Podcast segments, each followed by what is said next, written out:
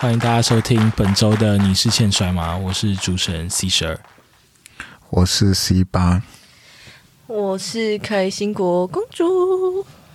好啦，按照惯例，我们来讲一下，今天是十二月十二号，礼拜二，日本时间下午的五点零八分五十秒。我们现在这到底算是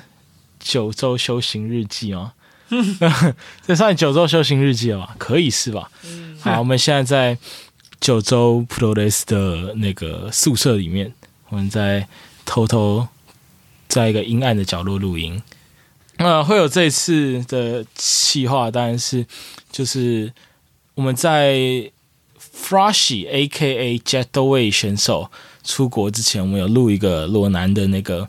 那个影片，对对，罗南晒太阳的那个计划。然后当初就是有在思考说，是不是要把这东西做一个补完，做个做个收尾。那收尾就在就在这边了。我们其实已经带度了好几集，好险你有在九州录 podcast，我直接在台湾就是放水流。但是好，他的这次的计划其实到这里才算是一个完结，那就是我们来到九州，然后呃，希望可以在这次 podcast 里面聊到一些呃这三个月以来我们的 Jetaway 所收获到一些东西，然后也包括。呃，我在九州这边所看到的、所体验到的、所经历的一些小小的故事。好，讲故事时间，start。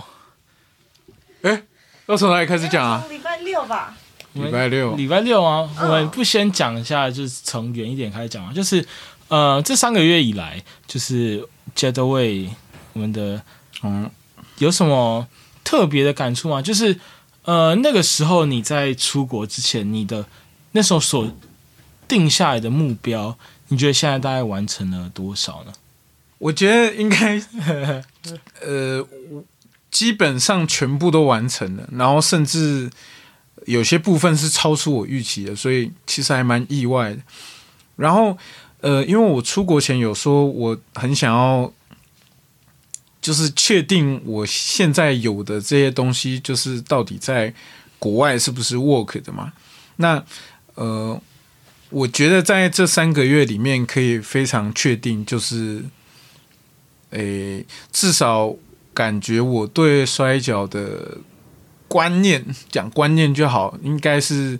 呃，是基本上是没什么问题的。所以，就是这对我来说，算是呃，验证自己出国前想要想要知道的某一个未知的谜啊。然后，其实在这三个月。我三个月打了好多场比赛，我想一下，应该有十七场，十七场比赛。然后，而且九州这边排好多单打比赛给我，所以我我基本上可以说是超级无敌赚，因为我打了，我想要应该有十至少十场的单打，十、十一、十二场单打，然后就基本上是九州每个选手。呃，我都单打过，然后甚至有一两个选手是打两次的，所以那个经验是超级无敌丰富的。因为像九州这边的两个美国人，他们超常就是被排到呃多打里面，所以呃，因为人选手一多的情况下，其实你能做到跟吸收到的东西就相对来讲会比较少一点点，所以我觉得就是相对来说我也还蛮幸运的，然后。呃，因为我在九州这边基本上都是打 opening match，就是开开局的那场比赛，开局呃开场的那场比赛，所以嗯，就就也学到蛮多新的东西，就是呃，我们所谓在开开局的第一场比赛这个位置，呃，我们该怎么样去做到能让这些观众可以。完全进入到现在是摔跤比赛的状态，我觉得这件事情也蛮重要的，因为，嗯，可能很多时候台湾摔跤的第一场比赛比较少去，也不能讲说大家没有在着重这个部分，但呃，怎么样可以精准的掌握到第一场比赛就吸住观众的目光，然后。呃，让大家可以享受，可以进到后面这些比赛的世界，其实就对我来说，我觉得这好像是蛮重要的一件事情。然后，呃，我也是在这里学到了很多，呃，很特别的方法可以去做到这些事情，所以就对我来说，整个九州的收获是就真的是满满的。嗯，我自己觉得，呃，前几天我在想的一件事情是，我觉得九州的风气，或者是九州对于摔跤的呃感觉，就是一个感觉嗯。上来讲，我觉得是跟你蛮相近的。嗯就是呃，举一个例子来讲，我们礼拜六的时候有看了一个，忘记在哪边，在什么活礼拜六在古贺，啊，古贺的市民民体育馆。嗯，古贺市民体育馆。然后我们看了一场比赛，然后我觉得，呃，相较于其他我们可能比较熟悉的团体来讲，因为九州毕竟是一个算是地方团体，然后也比较接近那种算算是独立圈的独立团体这样子。然后，但我觉得九州有个很特别的地方是，他们很擅长讲一些呃，就是比起有些时候我们会看到的。呃，独立圈的团体，他们喜欢用一些很比较复杂或者是比较花俏的东西来对比之下，九州很喜欢用就是比较朴实的叙述的方式，然后每个人的定位或者是每个人的呃所展现的东西不会很过分的，就是呃很好像是你想要去硬塞很多细节，或是你想要把整件事情变得那种超复杂、超华丽的感觉。嗯但是你会知道他们每个人都在做自己擅长的事情，然后每个人有自己的特色，嗯然后他们就是把自己的强项着重出来这样子，然后。而且那天的比赛的话，就是九州的比赛一般不会到那么多的适合，就是嗯，都是、我打到现在最多总共也就四场，对对同一场大会里面，就是大概就是三或四，嗯。甚至就是三或四，可能在台湾都不是一个很多的那个适合数。嗯。台湾现在已经差不多可以符合四或五，嗯，甚至更多。但是，呃，他在这样子的情况下，他并不会让观众有一种呃期待没有被满足的感觉，你反而会觉得他们每一场把它做的很精致，但是又不会很复杂，嗯然后去带给观众这样子的体验。但我觉得有部分也是，呃，在远离可能交战最激烈的可能东京那一圈，或者是其他的国家那种就是很多大团体林立的环境，九州的观众也比较需要的是那种呃没有那么丰富，不用那么 hardcore，但是你可以今天来看比赛，然后非常享受其中，然后甚至是你的呃小孩，因为呃九州的观众里面真的很多小孩子，嗯那个小孩子是真的很小的小孩子，可能不是那种呃国小生，是那种幼儿园之类的小孩。那如何让他们也在现场，然后可能对这件事情并不会到排斥或反感，而是你会觉得这件事情很有趣、很酷，然后呃很开心的去看这一天的比赛，然后心满意足回家。我觉得这是他们能够带给这个地方，我觉得是一个蛮特别的东西，然后也是我觉得在相对来讲选手没有那么。呃，多，然后整个资源没有那么丰富的台湾来讲，是一个蛮值得借鉴或思考的一个一个呃，算是一个细节了。嗯，我觉得这也是九州一个很特别的策略，就是呃，因为刚刚讲到，相对于东京来讲，其实九州的职业摔跤是没有这么盛行的。呃，拿大团体来讲好了，我在九州这边看过 NOA 跟新日本的比赛，然后呃，NOA 的比赛是办在一个福冈最大的场地，然后那个场地好像是整个九州，它就有点像九州的东京巨蛋的那种感觉，只是当然没有巨蛋那么大，但就是九州最顶级的场地。然后诺瓦的那场比赛，观众是真的是少的很可怜，就是你没有办法想象一个呃这么大间的一个摔跤团体，可是他在呃九州这边最大的场地办比赛，就就是有一半左右的位置都是空的，所以这是很可怕一件事情。但新日本那场比赛是办在熊本的一个大场地里面，可是呃，我觉得新日本好像就真的是目前整个日本里面呃观众数最高的一个团体，所以那场比赛其实是坐满的。然后也是因为到新日本的那场比赛去现场看比赛，我才知道原来九州有这么多摔跤迷。而且那些那些摔跤迷不是单纯指的就是哦，他今天就是来看摔跤，就是哎，你今天放假没事，我来看摔跤，不是是所谓的那种哈扣的摔跤迷，他们是可以像你在看新日本的比赛，他们可以知道什么时候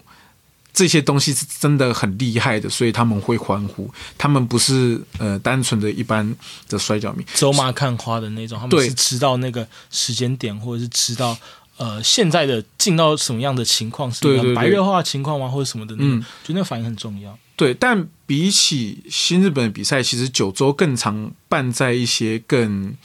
呃更地方性的地方，呃，因为九州它是一个非常非常地方性的一个团体，然后呃，也像刚刚说的，相对于东京来说，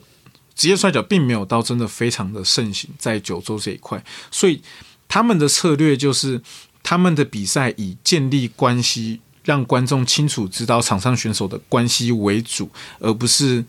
呃真的打一场很激烈到你死我活的比赛。所以，呃，我我觉得这应该也是老板跟塔吉选手两个人有特别要求的事情，因为呃，像我打过的比赛里面，有一场比赛是我跟 m e n t a 选手组队对上两个美国人的比赛，呃，那场比赛我们就呃比起普遍能看到的九州比赛，我们就打得又更激烈、更丰富一点。呃，那好不好看？观众当然是觉得很开心。可是赛后，老板就把我们特别找过去，就讲说，他觉得这场比赛有点过于复杂了。就当然你们做的东西很漂亮、很好看，可是他觉得可以再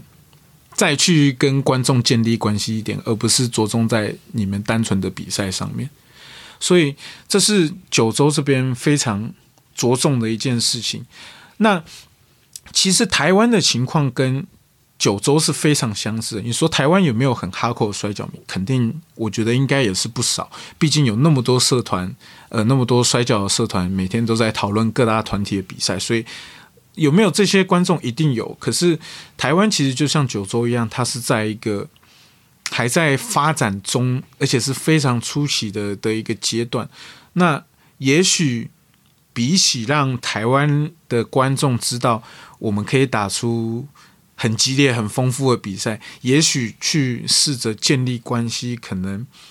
才是我们能留住观众的方式。尤其像现在，呃，像帕苏路有很多夜市摔跤的机会，然后可能 NTW 也开始开发一些，呃。比如说嘉义的比赛，或是在一些健身房里面办的比赛，所以其实这些都是很好的管道，可以让平常没有看摔跤的人知道台湾其实也有摔跤。可是他们知道台湾有摔跤之后，要怎么留住这些人，让他们可以把他们引流到我们平常呃主要在办场呃办比赛的场地？我觉得也许试着去建立关系是一个。比较可行的方式，嗯，但是讲到关系这件事情，我觉得九州另外一个蛮奇特、蛮我觉得蛮蛮蛮酷的一件事情是，九州的所有团体，我们那时候其实在看那个选手的旗帜，然后就是他们在比赛会场都会摆各大选手的的那个照片，然后旗帜很大一个，然后这样一个一个看过去，就是九州没有我们比较传统。记忆上的那种就是坏蛋，或者是那种反派这种事情，所以我觉得这件事情蛮微妙的，就是呃，以以前所理解到的事情，就是不知道大家有没有知道那种九宫格，就是那种什么呃混乱邪恶对混乱邪恶中立啊，然后什么什么善良啊，对，反正就是你会有九个，然后你知道可能有超好的好人，然后有点怪的好人，然后呃有点怪的坏人。跟可能很坏很坏的坏人，反正你有各个不一样的人的个性去去做一个简单区分。但是九州这边，你你基本上大家看到清一色都是算好人吗？或者是很少出现那种穷凶极恶的那种大坏蛋？我今天上来呃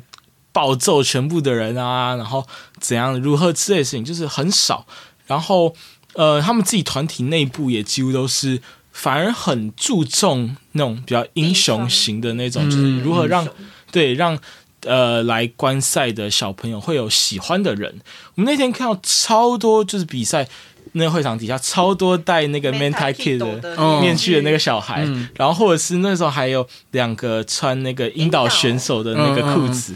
然后很多类似这样子的人，然后甚至法天选手也有很多他的忠实粉丝，嗯。但是以那天的情况来讲，大家很接受这样子的。英雄们出现在自己的眼眼眼前，然后而且是喜欢他们的。我觉得这件事情在台湾就，诶，就是以台湾这样子看观众的反应来讲，会觉得很奇特。就是，呃，我觉得相比之下，就是因为各个小团体也都或多或少会有好人坏人。那包括呃，可能连刘球龙都有所谓的 MDC 嘛，就是、嗯就是我们呃，他这一次解解散了，拜拜。那个 X 王选手，拜拜。修漏选手，拜拜。然后呃，在这样子的情况下，台湾感觉对于反派的呼声其实很高，就是台湾很能够接受或者是很喜欢反派的选手。呃，其实 你要说九州有什么穷凶恶极的选手，玄海超级凶的，那操，这真的是一个奇怪的人类。哦当然，他他的确很凶。那你说九州有没有反派的团体？其实是有，九州有一个团体叫玄武会，那他现在的成员有玄海跟佐佐木日田丸，然后。呃，还有几个是外团的选手，可是最近比较少参赛，就就就不说了。呃，当然有有一个很主要的原因，是因为九州的选手其实很少，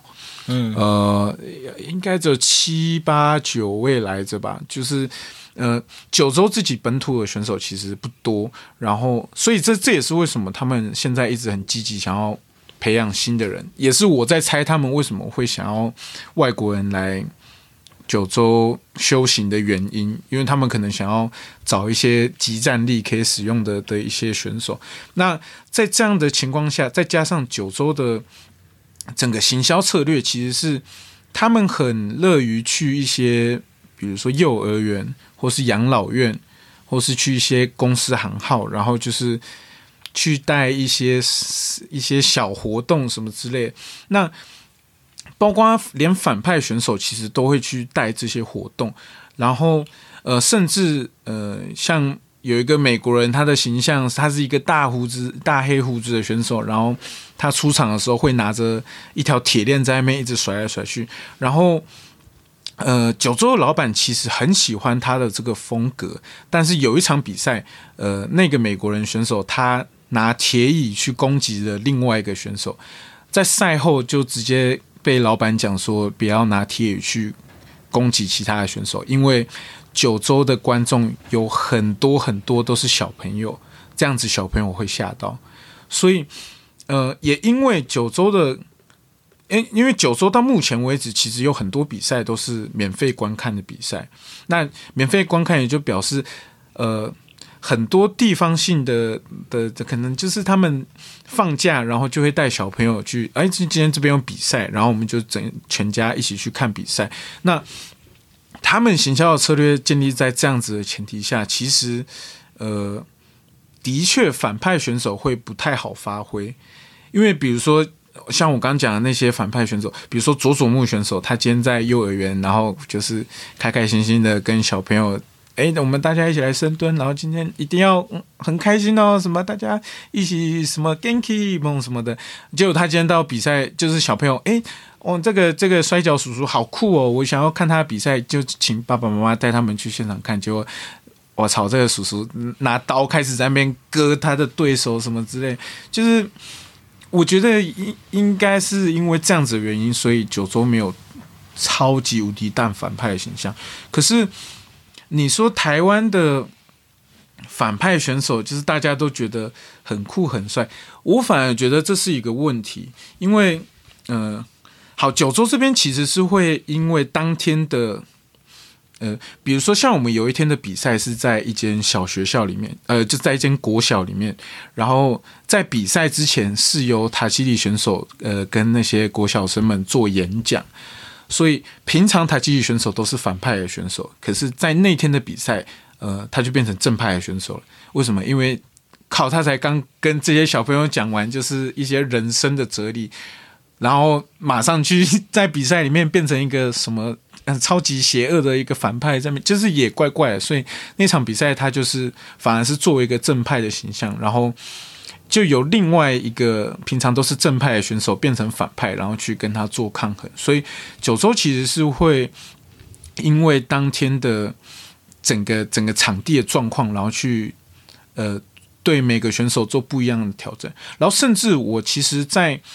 某一场也是国小的比赛里面，我有去，我有当过反派的选手，那也是唯一一场我当反派的选手。然后，但是那一天就是整场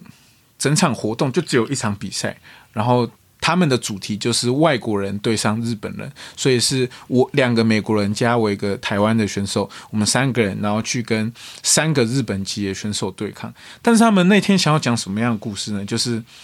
呃，外国人哎，可能有一点。逞凶斗狠，然后日本人当然他们是他们是在地人嘛，所以他们一定是大英雄。可是，呃，我们两边打完比赛之后，还是都可以很要好，就是大家呃一起努力过、奋斗过，所以我们可以开开心心的的继续一起交流什么的。但是在那场比赛，因为呃，我平常都是做正派，就甚至连连在台湾整个生涯里面，我几乎很少在。很少做过反派的事情，所以，呃，我在比赛当下使出的招式，其实有不少也都是跟我平常在做招式差不多的。那，呃，就是在跟我我在九州里面做的东西差不多。可是，在赛后之后，呃，因为我会习惯去问九州的老板，就是你觉得今天的比赛怎么样？然后后来我去问那老板，他就。他先是奸笑了一下，就说：“嗯，这是个很好的经验，对吧？什么？就是反正他就是故意把你塞成反派，就是想要让你去学那个东西。然后他就说，他觉得我做的招式都太正派了，就是这些招式的选择对观众来讲都是一个帅的动作。可是今天你是反派的情况下，就是因为你做了一个很酷的东西，所以观众不会讨厌你。”可是，当今天观众不会讨厌你的情况下，那你其实就不是反派了，你你是一个正派，你只是一个你在逞凶斗狠，可是你一直在耍帅的人。所以，其实这对九州来说，像台湾的状况，台湾有很多很多反派，从古至今啊，有好多的反派，其实，在台湾的观众眼里，他们都是很酷很帅的形象。可是，这样子的形象真的有办法去做到我们所谓正反派的区别吗？就是好像。就是还是差了一些些，就是也许就是台湾的选手，说不定可以去思考一下这件事情。就是当然，就是可能对你你自己本人的 声明可能会不太好。像我们之前都知道，KJ 物选手被很多呃当时的粉丝做很多呃很恶意的攻击嘛，这这是一个蛮蛮不好的事情。可是相对来说，也是代表他这个选手。的反派做的很成功，那对九州九州老板的思维来讲，好了，KJ 物这样子的反派其实才是一个真正的反派。嗯，我觉得刚才有讲到就是玄武会，但是我自己觉得玄武会有趣的点也是，他们并不是以可能我们常见或者我们比较既定印象里面那种犯规，或者是嗯，或者是呃进行一些很恶意的攻击来。成为一个反派，而是他们主打的是比较像是像竹斗木日田丸，他在那个算是他的介绍里面有个很大的点是，他是以格斗技跟职业摔跤双双算双七，对，算双七的一个什么游戏摔跤手了，游戏游戏摔跤的传人呐，对，所以他们的打法相对来讲就是一个嗯，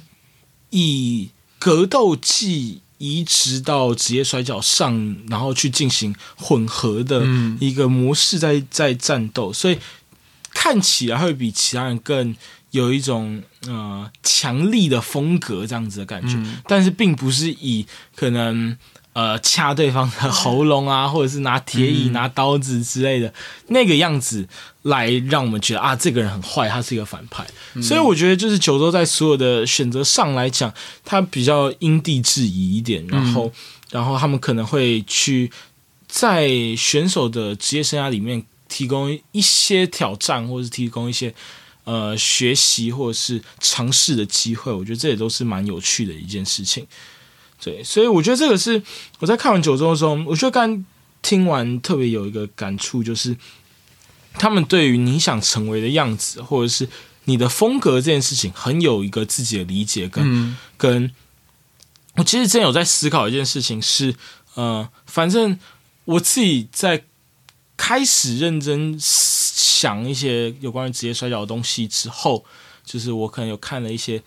呃其他的表演艺术，嗯他们会提到的一件事情，其中一个我觉得蛮有趣的理论是有关于舍得这件事情，就是你必须要放掉某一个样貌。来去让你的形象更为确立，或者让你的你想表达的事情更明确。嗯就是因为前面几集很多时候在讲的东西是在讲如何去，就是选手要有主张或要表达这件事情，但是表达到底要表达什么，到底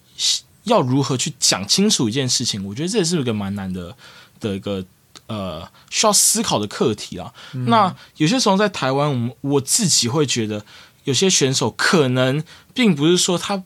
不想主张事情，而是他一次想主张事情太多了。嗯他可能又想要表达出自己是个强悍的人，他可能又想表达出自己是个坏人，但他同样又不希望大家去讨厌他，去厌恶这样厌恶自己，因为大家可能很多人是没有办法接受你今天是一出场嘘声满满，或者是大家都超级讨厌你这个人，那或者是你又希望你今天。来打职业摔跤这件事情是一个很帅的事情，或者是或者是你希望你今天爱丢什么招式就丢什么招式，所以在不同的论述无限叠加的情况下，这个人的样貌就会变得非常模糊，非常的不清楚。所以我觉得这也是该去思考的事情，就是你今天想成为的样子，那你一定有你因为你想成为的样子而无法呃同时兼顾或同时兼得的另外一个样貌，那该怎么去处理跟调试？该怎么样去？如果你今天就觉得啊，我今天想做 A 又想做 B，那你就得去做比较，或者得去嗯思考哪个才是真正的你。所以我觉得这也是职业摔跤有趣的地方，是选手一直在不停的跟自己对话，那甚至你也是在跟观众对话的同时，去更理解自己到底想成为什么样子的人。你可能一开始觉得我想当一个当个超级大坏蛋，我今天就是要在场上，我就想赢嘛，我想，我想，我只要能够赢得比赛就好。但是你发现，我为了拿到那个胜利不择手段，然后但所有人都很讨厌你的时候，你就觉得啊，不行啊，我心里没有办法接受啊，那怎么办呢？你就只能再退回去嘛，就只能再退回上一步，然后去做出其他选择，去重新呃复原这一切，重新去把自己的那个目标重新设立出来。我觉得这个是在九州看比赛来讲特别大的一个收获，就是大家对于这件事情很明确。我今天呃，我觉得另外一个很酷的点是，我追踪这个选手蛮久了，就是我一直都对于他的比赛，我一直觉得蛮有趣的，就是罚天选手。嗯那罚天选手就是他的那个 title 就是史上最弱的选手，那你就知道他今天想要表达的事情，他想要传递给观众的事情，就跟强弱无关。嗯他今天输了一百场比赛，他的价值并不会改变，因为他就是最弱的选手。那他的价值就在于，今天大家来看比赛的时候，想要看这个人到底怎么输掉这场比赛。嗯为什么他今天又输掉？他今天是因为他自己很笨，所以他自己失误了吗？还是因为他今天被场外的可能一个很漂亮的女生吸引了吗？还是因为对手真的很强呢？还是因为到底发生了一个什么样子的事情而导致了这样子的结果？所以。呃，再迁回到更久更久以前讲的东西，就是那个时候 DET 的社长有在讲一件事情，就是选手要思考的事情，可能并不只有胜负这件事情，而是你要如何让这件事情不会左右你的价值，哪件事情才是能够更好的去让你的价值提高，这件事情是很重要的一件事情。反正我觉得这是九州给我一个最大的这个震撼，嗯然后大概是这样。那我觉得九州的比赛很酷的是，我们这一次刚刚讲到罚天选手的部分啊，但是其实罚天选手这礼拜是没有比没有比赛的。嗯那他这次虽然他没有比赛，但他担任了一个很特别的工作，就是他是一个引导观众，有点像是嗯，有点像是现场播报的那个人，但是他是会带动全部人的气氛，他会跟告诉大家现在谁是好人，谁是坏人，然后我们应该要帮谁加油啊，然后带大家练习怎么帮选手加油这件事情，尤其在一个像前面讲到的这样一个地方性的团体，大家比较是啊。今天我的一个休闲选择之一是看摔跤，但我平常不一定每个礼拜都在看摔跤的选手的状况的观众的状况下，多了一个连接观众跟选手的一个特别的角色，这是我在台湾完全没有看过有人在现场比赛中担任这个位置的。我觉得就是台湾，呃，我觉得帕叔可能有在思考这件事情，就是比赛前会放那个如何看。比赛的那个规则说明的影片，或者是可能在夜市摔跤这种，就是相对没有那么多，就是太多把看比赛当做一个日常习惯或者日常兴趣爱好的人的这样的环境，会有选手上去然后做示范嘛，会去讲解说啊，等一下要怎么去看这场比赛，胜负的判定是什么，我们该怎么去帮选手加油，或者我们其实可以对你不喜欢的选手发出嘘声之类的，但是。呃，通常这件事情可能是影片，或者是需要几个选手一起共同完成。但是发现选手不用，发现选手就是靠一个人，而且他们在在比赛前并不是只有讲解，而是有带一个有点像摔跤小教室的儿童互动的。对对对，有个呃，台湾也会有那种摔跤教室类的，就是呃，一方面是你希望让现场人更理解，二是。让现场的气氛热闹一点的活动，那但它是比较像是小朋友限定，所以它是一个摔跤教室跟小小摔跤手融合出来的一个版本的东西。它只需要一个人就可以把所有场场地内的所有事情都给控制好。我觉得这件事情是很特别的一个东西。而且除了带观众之外啊，在有选手。掉下场外或是打场外战的时候，他又同时担任帮忙，有点像是保护选手跟观众安全的那个身份，在外加上他会一直跟选手讲话，所以观众也会透过这个对话内容来知道现在为什么会打到场外，或是这些人其实不应该出现在这里。然后对于现在发生什么事，大家会更有。理解，更理解，更理解，然后也更敢发出嘘声，还有适当的对现在最需要被加油的那个人加油。不然，其实尤其像是多人混战的时候，算是一个蛮眼花缭乱的状况。然后，就像在台湾最常遇到，就是其实大家都很认真、很认真在看，但是没有人敢动手或者是喊出声音。嗯，对，所以就是啊，真的是需要一个这样子的人。在场内呢，我觉得这个是算是特别的地方了，很少，即即即便是日本，也很少看到其他团体有这样子的定位或者这样子的人存在。嗯，我觉得这个是酷的点。那透露一下，因为我我我发现我们所有人都做到腿好酸，但是我现在腿超级不想动，因为好酸。我刚去上厕所，我连洗手都超懒的，我 超级不想把手举起来啊！但是我洗，那不，我洗手，这是重点。啊，那其实我们这次来就是并不是只有看比赛，然后然后一直一直消耗 Jetway 选手的钱来吃饭。可以 我们一直说哎，胜败胜败，然后就就好赞啊，有人出钱啊，好爽！昨天的牛排好好吃哦。昨天那个野崎广大选手在在 Jetway 选手结账完之后，他还问说，哎。你们台湾也有学长要付钱的文化吗？然后他就说啊，对啊，对啊，说啊，很好的文化呢。Good culture, good culture 啊。我就，因为我其实在这边就是只要跟前辈出去吃饭，我基本上是不用付钱的。就是，就日本这边是真的有这样子文化。其实台湾应该也是有，只是不一定每个台湾人都都会跟着这个文化走啦。但是因为诶，其实我们家以前的教育就是就是就是蛮像这个样子的的的状况，所以就是也自然而然就这样子了。你有两个选手在两个日本的呃，在日本打拼的前辈请过我吃饭，一个是烈火选手，一个就是你。你现在是你现在在我心目中，你就是一样等级的存在。然后我们讲回到我们今这两天其实就不是只有单纯来来来凑个热闹，其实我们是有好好认真练习的，我们是非常努力的一群孩子。那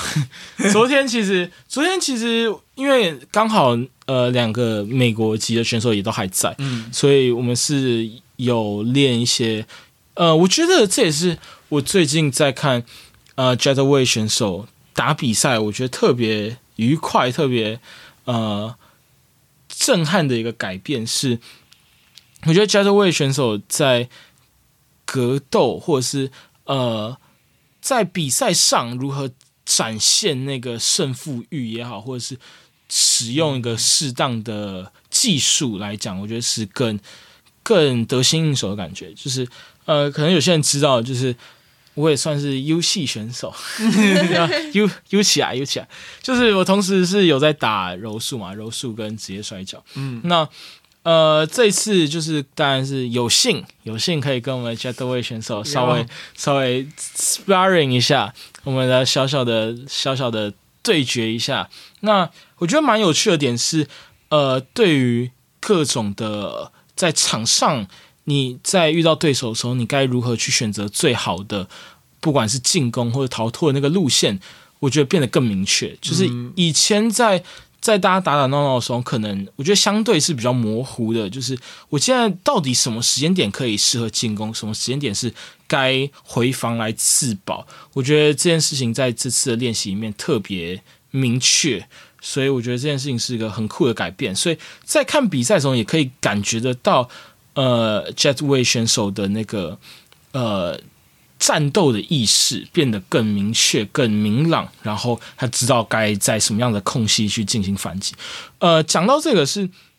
因为这次来看比赛，就是有有一个神秘的人物在使用了一个。当日来回的一个魔法，那那就是帕叔的那个场边的司仪啦，算司仪吗？喵喵大仙啊，对，喵喵大仙，喵喵大仙。那这次我们有一起来，就是以前我在跟他聊天的时候，有聊到一件事情，是说，就是我在呃，我啊，算我吗？不是我啦，是玛利亚选手在刚开始打比赛很菜的时候，在那个呃，刚刚算怎样？退呃，厨艺啊，厨艺刚厨艺的时候，刚被新台湾厨艺的时候，就是呃，在帕苏比赛中，其实那时候一直很不太敢反击这件事情，就是你其实呃，在那个很逆风、很很不利于自己战斗的那个情况下，我觉得蛮多的人的直觉反应可能会想要逃跑，或者是想要去畜生，想要去呃。找到一个安全角落之类的事情，但是我觉得要扛住那个心理压力去跟对对方反抗，或者是去反击对手，这件事情是需要很大的，算是勇气也好，自信心也好，各方面来讲都是。我觉得它是一个很内心层面的战斗，就并不光只是你的反击力道有多大，叭叭叭这些事情。但那时候我很常听到喵大仙会在场边上大喊反击啊，反击，打回去 之类的，然后就哦，好，好，现在就是现在哈。胖揍对方一顿，然后再被可能就被胖揍一顿，然后就胖揍个一拳，然后下一秒被被被揍爆。但是我觉得这件事情是，呃，我觉得在在当时来讲是一个很很重要的支柱，因为你不知道该怎么在场上走一个最正确的路线，该什么时候去进攻，该什么时候该逃的时候要去逃跑，然后来创造更多的机会去进行反击。但是。呃，有的时候我们在在就是，但后来啦，就是可能稍微长长大一点点的时候，就是但还是会很喜欢听到场边有这样的声音，但是不会这么依赖。那呃，我们平常可能练习互动，然后打打闹闹的时候，也会在想说啊，可能在某些时间点，这个时间点不应该出这么舍身一击的感觉，你应该退一点，防守一点，该去做一些呃。比较让自己降速，然后重新思考的事情。当然，有些时候可能是，呃，你抓到机会，应该这种抢快，然后进去反击对方，然后创造更多的优势。很多很多的思考，其实我觉得蛮复杂的。然后，甚至我觉得日本之所以还蛮喜欢那种有格斗背景的选手，不管是哪一种积极运动的选手，转到职业摔跤领域里面，都是因为。相对来讲会有这样子的思维或者这样子的逻辑，你知道什么的时间点或什么的路线是一个相对好的解法。那呃，我觉得比起以前更棘手的是，以前的我们心爱的 Flashy 选手，就是那种我今天就是热血斗士，我今天逆水平打爆你们全部人。被打爆就算了 的那个感觉啊，就是就是比较是在那个情绪上面，我觉得大家都很喜欢那个情绪，但是是在更仰赖那个情绪去做战斗上的应对。但现在变棘手的点是会思考，或者是会去选出最优的解法，然后他的那个反击的情绪或反击的的力道就会有个更加强的感觉。我我觉得我看起来。最大不同是在台湾的 Flash 选手很多，就是他也有这些意识，但是他是写在脸上的。那这次在日本看到 j u d 选手最大的改变是，这个以前只写在脸上的东西，现在会用整个身体的张力跟面相来呈现，所以你会觉得他还是同一个人，但是他又跟我以前看到的。形状啊，样子、形态变得不同，是一个，就是结合刚刚前面 C 十二提到的这些观点，我看到的东西浓缩起来像是这样：本来在脸上的反应，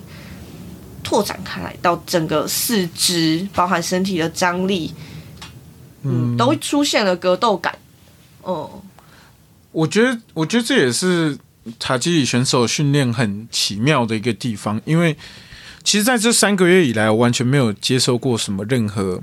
比如说真的是格斗技巧的训练，没有，这就是全部都是摔跤的东西。可是他可以在这些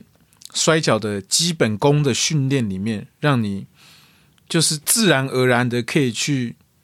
呃发展出这样子的姿态。我觉得这是一个。很神奇的一件事情。那既然是讲到训练的，是不是我们来讲一下这个？呃，因为其实两位这次来九州也有一起参加了一次台积选手的训练，那是不是我们可以来分享一下这个训练呢？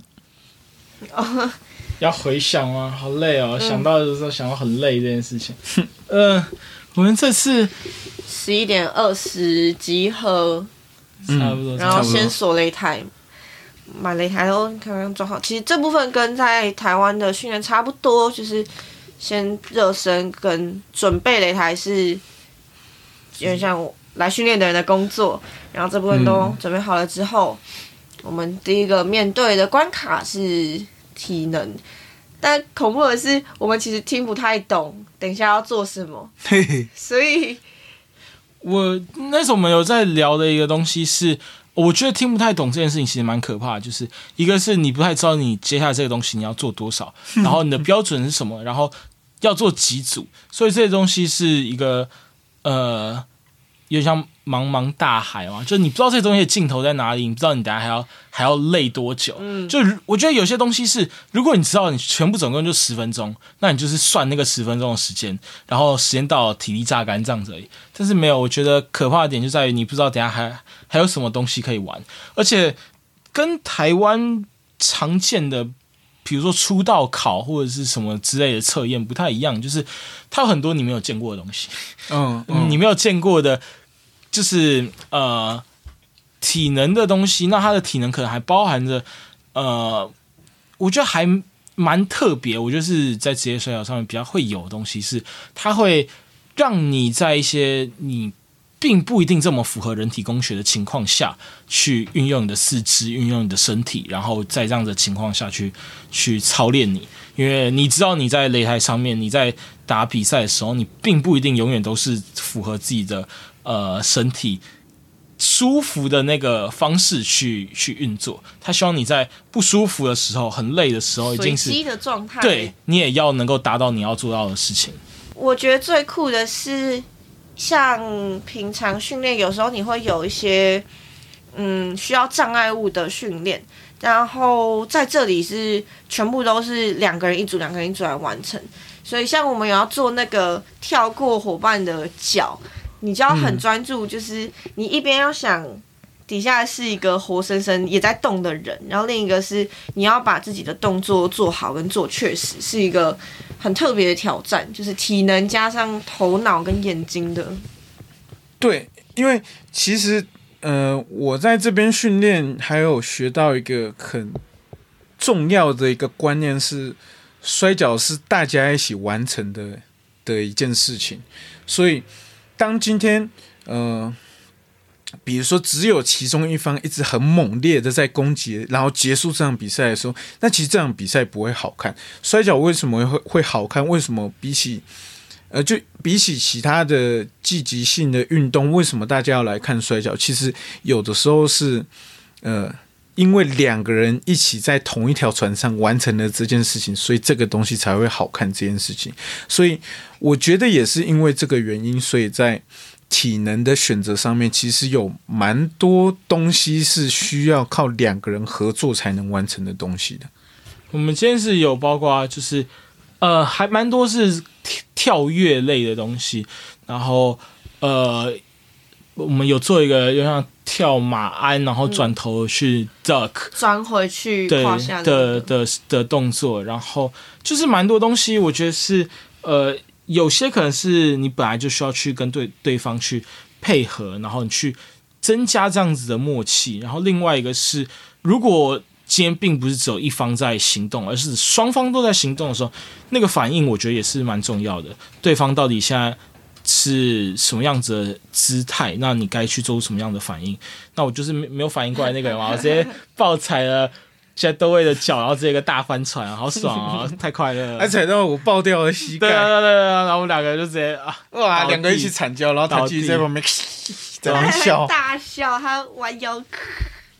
但是我觉得刚才讲大笑这件事情，就是呃，我觉得跟台湾不太一样点是，就是累度其实并没有下降，但是台技选手并不会在旁边释放那种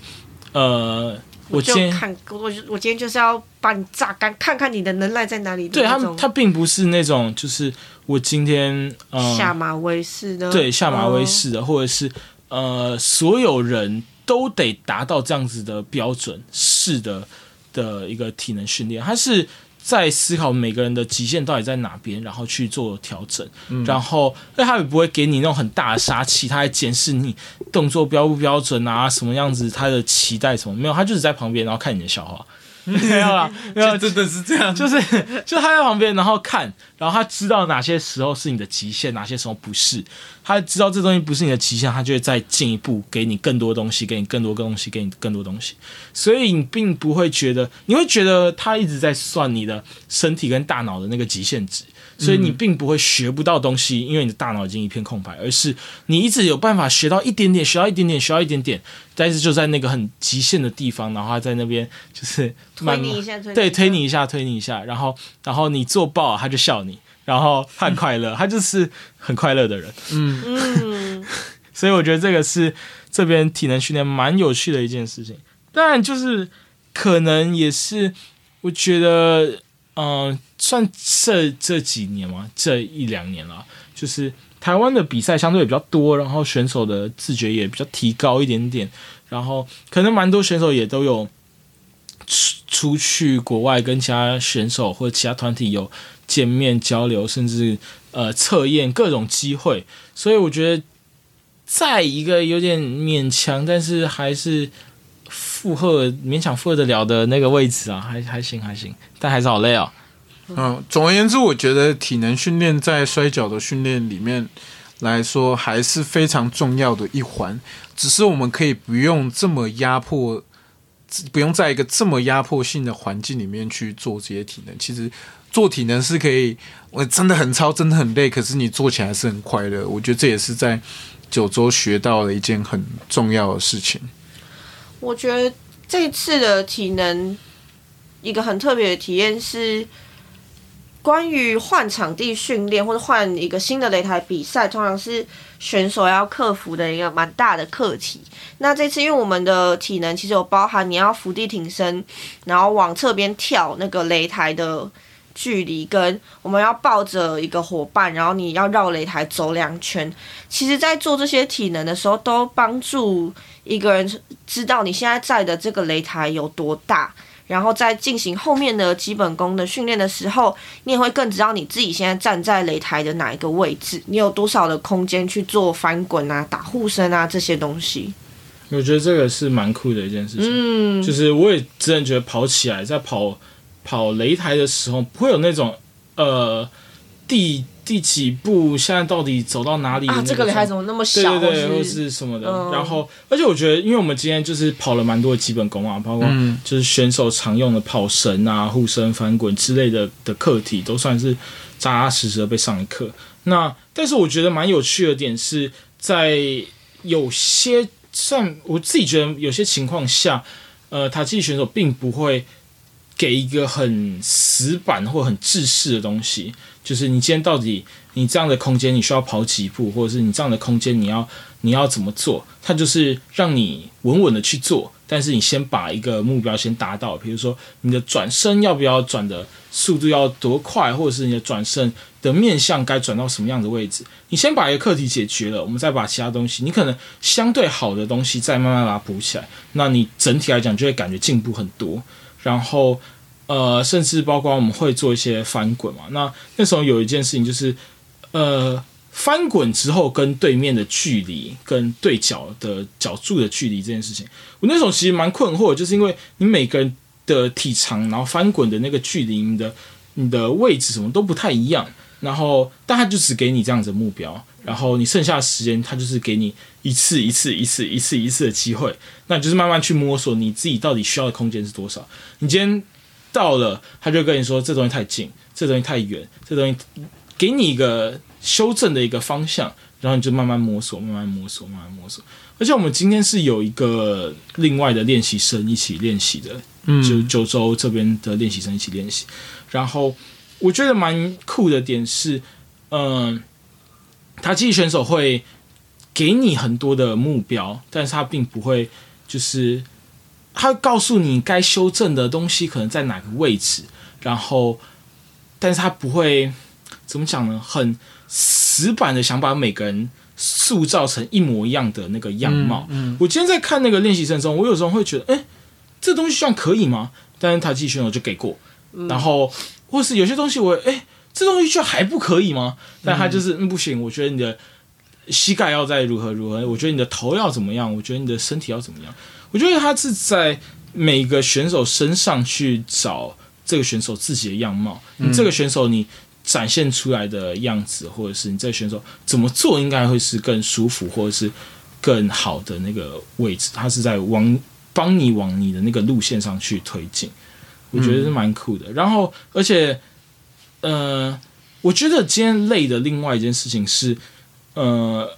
他不太会，就不太像是那种哦，你今天就是做一次、做两次、做三次，你不会有那种我这一个动作我要做几次的那个那个想法。他就是你就做，你今天需要多尝试几次的机会，往来继续试，你就试到饱为止，你就你就要练跑绳来，你就现在开始跑，跑跑到爽，跑到够为止，然后可能告诉你要加一点什么样子的的要素，你应该怎么修正，然后就继续跑，再跑，再跑。所以我觉得，但身体上会很累。我觉得刚才刚才呃有讲到一件事情，就是累跟有压力可以不用是并行的一件事情，它两个东西是可以各自分离的一个东西。是说，呃，我今天虽然你一直不停的在在做调整、做尝试，你一定会很累。你一直跑神、跑神、跑神，然后我们可能二就可能你五趟为一个单位，你要跑个二十或者是更多之类的那个数量，你当然会觉得是一个非常高的有氧运动，很累。但是你不会觉得我没有机会了，或者是呃，我今天每一趟我都要一次做到满，或者是我在被检视，我要我要达到一个什么样的分数，而是你在感觉你自己身体要怎么去运作，然后每次修正一些，每次修正一些。你想要再多试一次的机会，你就直接说，我想要再试一次，我想要再多加一个这些东西，我想再再怎么样调整，你就有那个机会，你可以慢慢去去去做跟自己的那个聊身体聊天的那个过程。嗯好诶、其实还有很多细节，但是那些细节比较难以言传。就是讲了很多东西啊，然后甚至包括选手自己的课题，就有些东西可能未必是讲出来大家有兴趣听的东西。我觉得还蛮多东西就是那种 wrestling nerds 听到就哦哎、啊嗯的东西，但是没有，其实一点都不有趣。讲白了就是超级不有趣。但是嗯、我觉得今天听到了一个我觉得蛮受用的一句话啦，就是在在我们今天其实，在结束的时候。那个时候有一直在想说啊，都有这样子的机会，好像应该问一些问题，把自己平常想过这么多，你觉得困惑自己这么久的课题，遇到的障碍瓶颈，一次问完，就是这么传奇的人，一定有这么传奇的答案嘛？就他也的确给了一个蛮传奇的答案啦，但是就是我觉得第一个是练完之后，我大脑超级空白，然后另外一个就是你在接受这样的训练，然后每天去思考这样的事情之后，你。我们平常在想的那些问题，有些事情可能就不构成问题。他可能你多练几个礼拜，你就会找到他的出路的。对对对对对，就只是被自己现在的样貌给、嗯给阻挡起来。然后